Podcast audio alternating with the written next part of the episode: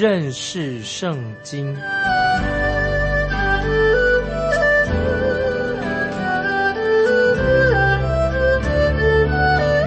认识上帝的话，把上帝的话带到全世界。本节目是由认识圣经机构和环球广播电台联合制作，欢迎收听。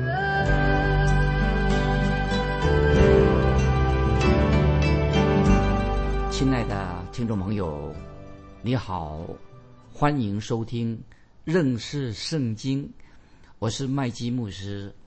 我们继续看旧约的拿红书第一章十二节。拿红书第一章十二节，耶和华如此说：尼尼微虽然势力充足，人数繁多，也被剪除，归于无有。犹大，我虽然使你受苦。却不再使你受苦。听众朋友，拿红书一章十二节这些经文非常重要，求圣灵光照我们。一章十二节这样说：耶和华如此说：尼尼微虽然势力充足，人数繁多，也被剪除，归于无有。犹大，我虽然使你受苦，却不再使你受苦。这节经文，听众朋友很重要，我们千万不要轻看的这节经文。所说的这个重点，因为这个重点说到尼尼微城虽然势力充足，人数繁多，这些经文读起来，听众朋友，我自己也觉得不容易明白啊。这些经文到底说什么？神在这些经文当中，他到底要叫我怎么解释呢？听众朋友，感谢神，我们知道现在圣经有一些关于考古学、圣经考古学家。考古学家能够帮助我们更明白圣经，透过考古学的圣经考古学的去做挖掘，都印证了圣经的准确性。所以，听众朋友有很多我们都知道，圣经这些学者透过考古学就挖掘。那么以前不明白的，因为考古学现在比较发达，所以我们就啊明白圣经是神的话。更准确的知道，那么我们特别这有这些经文第十二节，然后说一章十二节到底怎么解释呢？那么我们来看啊，该怎么解释？然后说一章十二节说到尼尼微虽然势力充足，人数繁多啊。从这一节经文从上下文来看的话，我们都知道这节经文的是什么呢？是是原文是希伯来文，是由希伯来文直接的翻译。表面上看起来，尼尼微虽然势力充足，人数繁多，好像看起来这一节经文好像没什么特别啊。其实这节经文，听众朋友注意，乃是用亚述人的法律用语啊，这是亚述国啊，亚述国他们的法律用语。这这这个这节经文，那些圣经考古学家就从古代的尼尼微。成那个废墟，从废墟当中啊，就挖掘出许多的古物。那么从这些古物的出土土了，就知道主前六百一十二年呢，埋在地下。那么这些这个废墟啊，这出土之后啊，那么我们就原来明白的哦，原来这是亚述人他们的法律的用语。这些经文是，所以我们就了解了，因为这些从废墟当中这些古物啊。就让我们明白，就是记载了亚述人他们这种法律在法律上的名词，他们的所的用语。所以我们知道，事实上我们就很清楚知道，先知拿红乃是用的当时的亚述人惯用的亚述话啊，用亚述的原语对当代的人说话啊。就所以拿红书一章十二节的意思是什么呢？我再做一个解释。拿红书一章。一章十二节的意思是什么呢？就是说，即使你们整个国家都联合起来，都知道那个亚述帝国，就算你们这个整个国家都团结联合起来，如同一人来攻击我耶和华，但是我还是能胜过你们。所以这个就是亚红书一章十二节的主要意思。说，即使你们整个国家联合起来，如同一人来攻击我，我耶和华神必能胜过你们。那么后来这些圣经的这些抄写员哈，就把这些文字很忠实的把它保留下来，中证明说这个是圣经的话啊，圣经旧约新约都是保留了啊，就把这些话语保留啊下来，所以发现有从地考古学发现这些手稿或者这些古物都印证的，透过考古学家啊他们去研究，即使我们今天我们。等于读圣经的时候，读拿红书，有些有些句子不太懂，我们看不懂。但是拿红书他所说的就是技术的，但是对亚述人很明明显的，虽然我们不懂，但是对当代的亚述人却很有意义，让他们可以明白。这是让我们给听众朋友做参考。圣经考古学对对我们今天的人解释圣经还是啊很有。帮助，所以，我们虽然我有了经文，我们意思不太明白，但是因为圣经考古学的关系，所以让我们对圣经的话啊更确信，所以让就知道圣经原来是讲什么。所以拿红书关于这一段经文啊，也许我在强调说，你我我们读起来呀，好像不太容易明白，但是总而言之啊，我们知道透过圣经考古学，如果我们认真。读经的时候，来认识圣经的时候啊，那么我们就会明白。问题是，啊，我们有没有啊认真的啊去研读圣经？我觉得今天我们基督徒都要自我反省啊，我们是不是有真正的很珍惜、尊重、敬畏圣经，愿意多明白圣经到底是说什么啊？是圣经并不是把它放在那里，乃是我们要花时间去认识圣经、研读圣经。所以感谢神。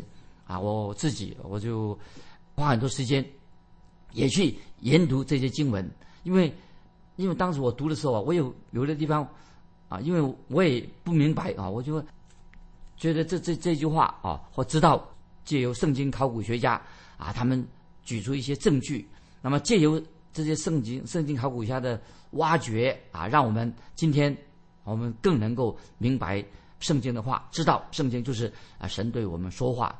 那么，所以已经发掘了啊，这个尼尼微这个旧城的遗址啊，从那里就找出啊这些遗址，然后发现他们的文字，就明白当时发生什么事情。所以，当我们读南红书的时候更明白。接下来，我们继续看南红书一章十三节。南红书一章十三节怎么说？现在我必从你颈项上折断他的恶，扭开他的绳索。这些经文又不好解释啊。南红书一章十三节。那么我们知道，先知拿红，他把这句话写下来的时候，看起来这个预言，这是一个预言。预言看来怎么可能？怎么会可能发生这样的事情呢？以为说不会应验，但是事情后来果然应验了。因为当时看起来亚述它是一个强国，是一个强大的国家，力量很大，认为这个亚述国会继续存在的很久。但是那个时候。啊，先知已经借由神就借由先知拿红说说什么呢？就在我们看拿红书一章十三节说，我要折断这个国家的恶。那么神也是借由先知拿红说啊，一章继续我们看拿红书一章十四节，一章十四节，耶和华已经出令，指着尼尼微说，你名下的人必不留后。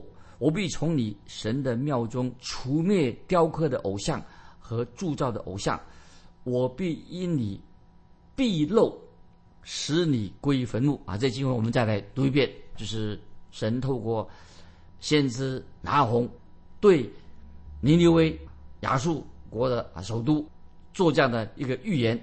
那么十十三节这样说：现在我必从你颈项上折断他的恶，扭开他的绳索。接下来。就说很清楚啊，就是亚述国当时看起来好像是一个强国，这个事情不可能发生的。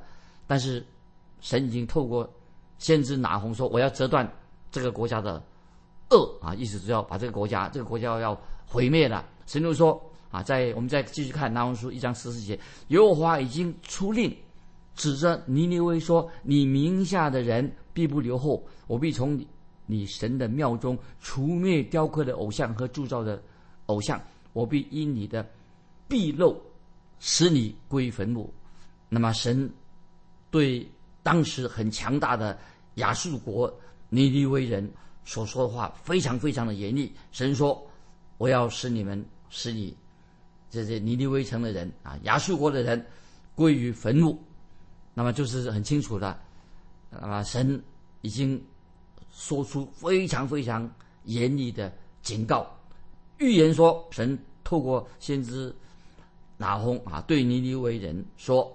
我要埋葬你们。那么这个时刻，后来这个时刻，虽然说那个话，但是不久，这个国家怎么样啊？先知已经说明了，你们的国家不久就要灭亡的。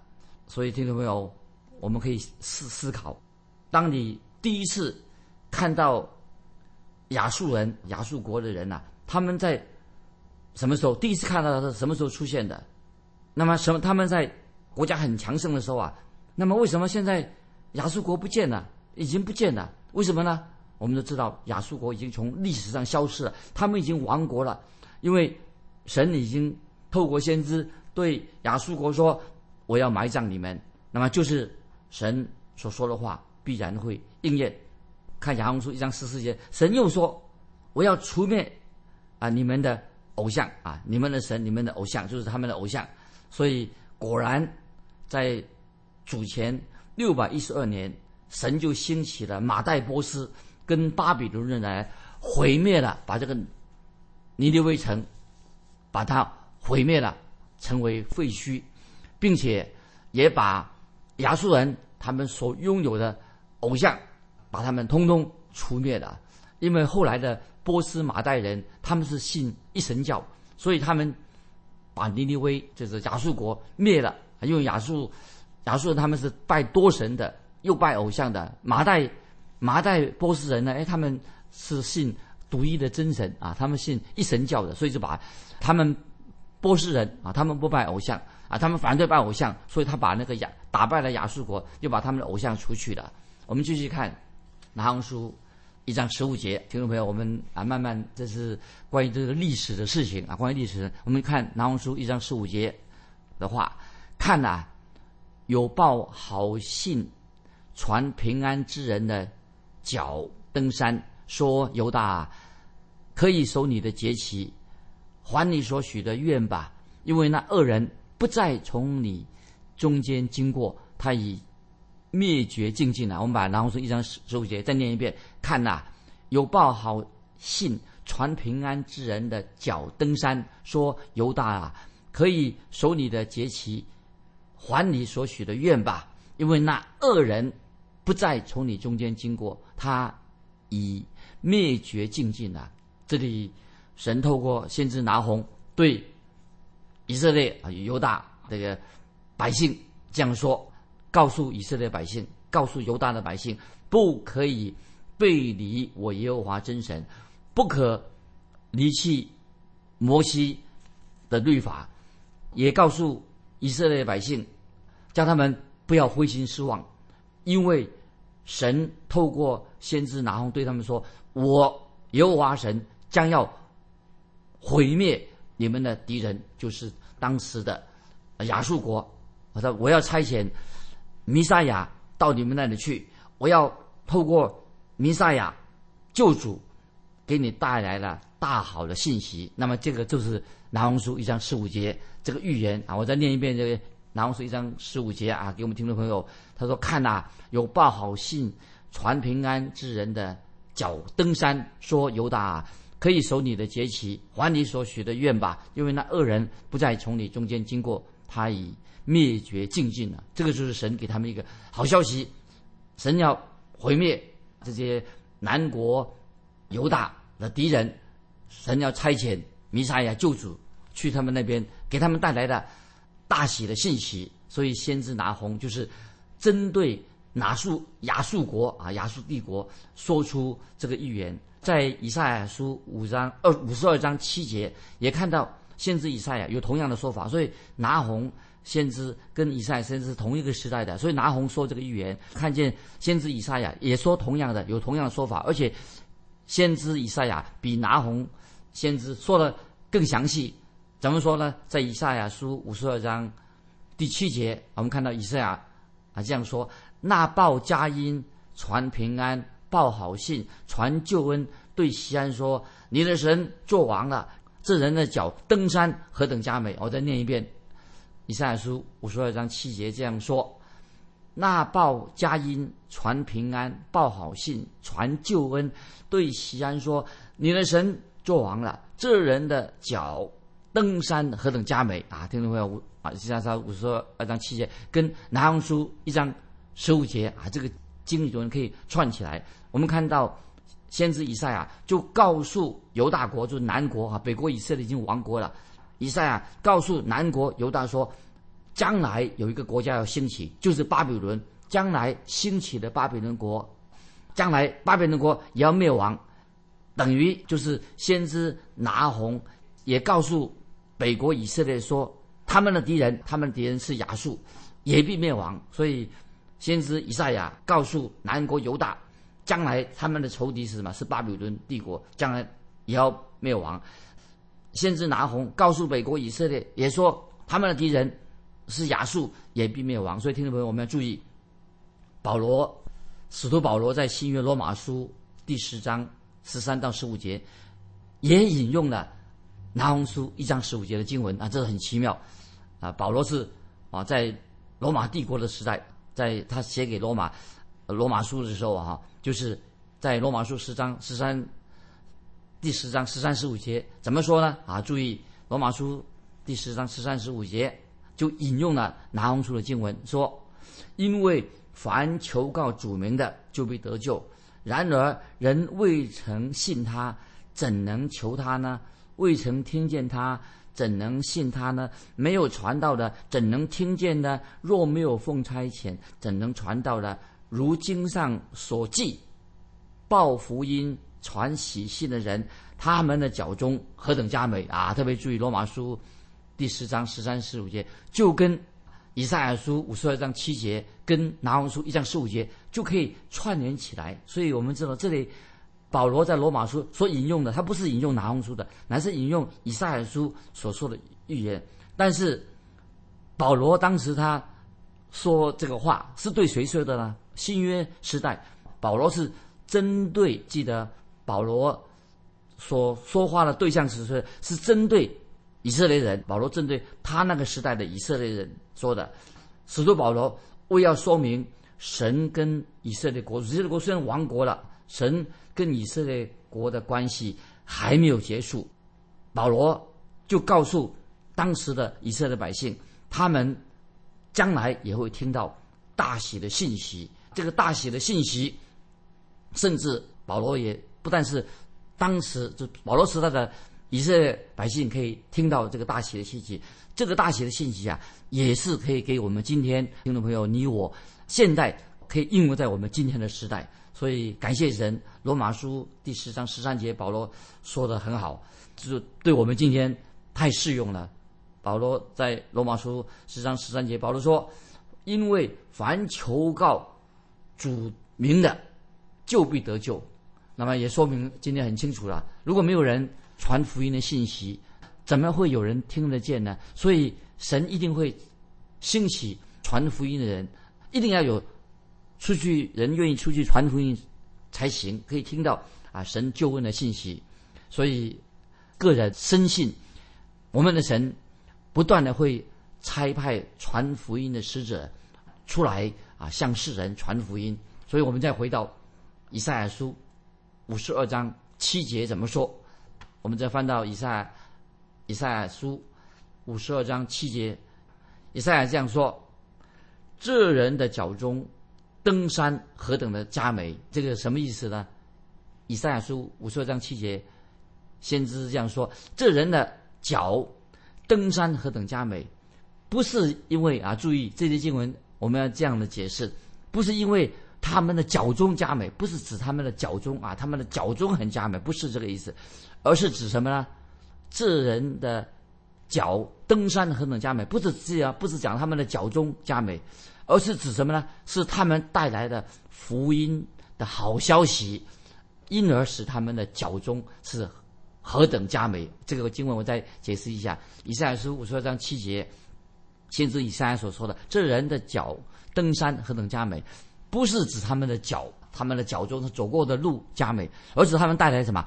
带来的福音，带来的好消息，乃是因而使他们的脚中何等佳美，就是讲他们传福音的脚中何等佳美，就是这个意思。所以今天我们看见很多传福音的使者啊，他们怎么样传福音，把福音带给我们呢？可能他们是坐船来的。哦，现在也许他们可以坐飞机来的啊，或者说今天可以他们透过福音广播的节目，透过福音广播节目来的，这些不论的工具啊，传福音的工具什么，他们都给我们带来的什么福音的好消息，就是这个意思。所以感谢神啊，我个人相信，借着福音广播啊，认识圣经这个节目，也可以就是也是有。佳美的脚中，所以先是从我自己的国家开始，所以我们这个认识圣经福音广播的节目，先从我们本地开始，从我们自己国家的开始，然后呢，不光是关心我们自己国家、自己国家的人，我们也把福音怎么样啊？然后我们要把福音传到地极啊！这个就是我们认识圣经这个节目。我们感谢神，我们盼望我们有一个加美的脚中。那么这个脚中是从先从我们自己的国家开始，而且希望。我自己的脚啊，我自己的脚中啊，是用来做什么呢？啊，是用来是传福音的。从我们自己国家开始，然后把福音啊传遍全世界。就像以弗所书啊，现在听众朋友，我们翻到以弗所书六章十五节，以弗所书六章十五节这样说：新约以弗所书六章十五节这样说，听众朋友你大概很熟悉这个经文，这是全副军装，特别一些重要的经文跟。拿红书啊，这里所说的有密切的关系。以弗所书六章十五节怎么说呢？又用平安的福音当做预备走路的鞋穿在脚上。我再念一遍六章十五节，以弗所书又用平安的福音当做预备走路的鞋穿在脚上。这些经文什么意思呢？意思就是说，我们要把透过福音广播走遍全世界，福音的鞋。平安的福音当做预备走路的鞋，就是借由认识圣经，就是这个广播的节目，要走遍传福音，传遍到全世界各地，把耶稣基督的救恩这个好消息传给全世界的人。感谢神，这是神啊，圣灵也已经借由圣经传福音啊的的方式，神已经漠视这个圣经，借由圣经把这个福音啊传福音的方式。所以我们今天啊可以。读到圣经，所以听众朋友，当你读到拿红书啊，这个小小的一卷拿红书、小先知书、拿红书的时候啊，你就知道，我们就可以借由这些圣经学者他注释，已经用解经、已经解经的方式，让我们按照这已经解经的方式来解释圣经，让我们，对我们读这个拿红书的时候，先知拿红书的时候啊，透过先知，我们就可以了解我们怎么样去学习。已经解经来解释圣经，所以先知拿红已经告诉我们了。我们先啊，一个重点，我们读拿红书要学习学习，至少有一个重点。我们先开始怎么样也要明白圣经呢？先依照这个字面的意思。所以我们读圣经的时候啊，先从圣经的字面的意思来开始解释圣经，不可以啊，不可以灵异解经。先从圣经，我们读圣经的时候啊，怎么样解释圣经呢？先从字面上。就是已经解经，从字面的意义做开始来解释圣经，因为神的话，我们相信啊，神的话是绝对是没有错误的，是绝对正确的。但是听众朋友也是，当我们已经解经啊，开始读圣经的时候，哎，读字面的意思啊，不明白的时候怎么办呢？当我们不明白的时候，不是圣经的问题，注意，当我们不明白，不是圣经有问题，乃是是我们自己的问题，所以我们。就是继续的怎么去研究，就是不是圣经上的问题，我们就会慢慢的啊，慢慢的，我们用已经解经的方式，也透过圣经的考古学、考古学，那么透过那些圣经的这些学者啊，来帮助我们已经解经的方式，慢慢的，我们越来越明白圣经。所以我们可以在这里做一个小小的结论：我们知道神会在。某一个时段，某一个时段，神直接的向某一个国家说话。当然，我们知道拿红书是针对当时的以色列百姓，某一国家神说话。神也会在另外一个时段、时段、另外一个时期，向另外一个国家说话。那同样的，神今天有没有透过圣经对听众朋友、对你说话，对全世界的人说话？所以我们知道，圣经本身是神所漠视的，绝对没有问题，正确的。那么，当我们不明白的时候，要记记得，不是圣经的问题，是我们的问题。那么，所以神我们知道啊，神会在某一个时段向某一个国家说话，在另外时段向另外国家说话。那么，今天神已经借由圣经对我们啊世界上各地的人说话，也包括今天透过拿红书对听众朋友对你说话，这个我们就明白啊，圣经是神的话，它的功用非常的奇妙。神，我们读圣经的时候，认识圣经就是神直接用他的话向我们说话的。所以啊，今天我们时间的关系，我们到底到这里啊做一个结束。那么现在问听众朋友一个问题：我们都说圣经是神所漠视的，没有错误的，非常奇妙的。那么听众朋友，我要问你一个问题，就是说，你个人怎么样读圣经的时候，你借由圣经，你知道你读圣经的时候啊，就是神正在透过圣经对你直接的说话。听众朋友，不晓得你有没有这样的一个经历？当你打开圣经的时候啊，就是神透过圣灵，他要对你个人说话。神借由圣经直接对你说话。听众朋友，如果你有这样的经历，欢迎你来信跟我们分享啊！来信可以寄到环球电台认识圣经麦基牧师说。愿神祝福你，我们下次再见。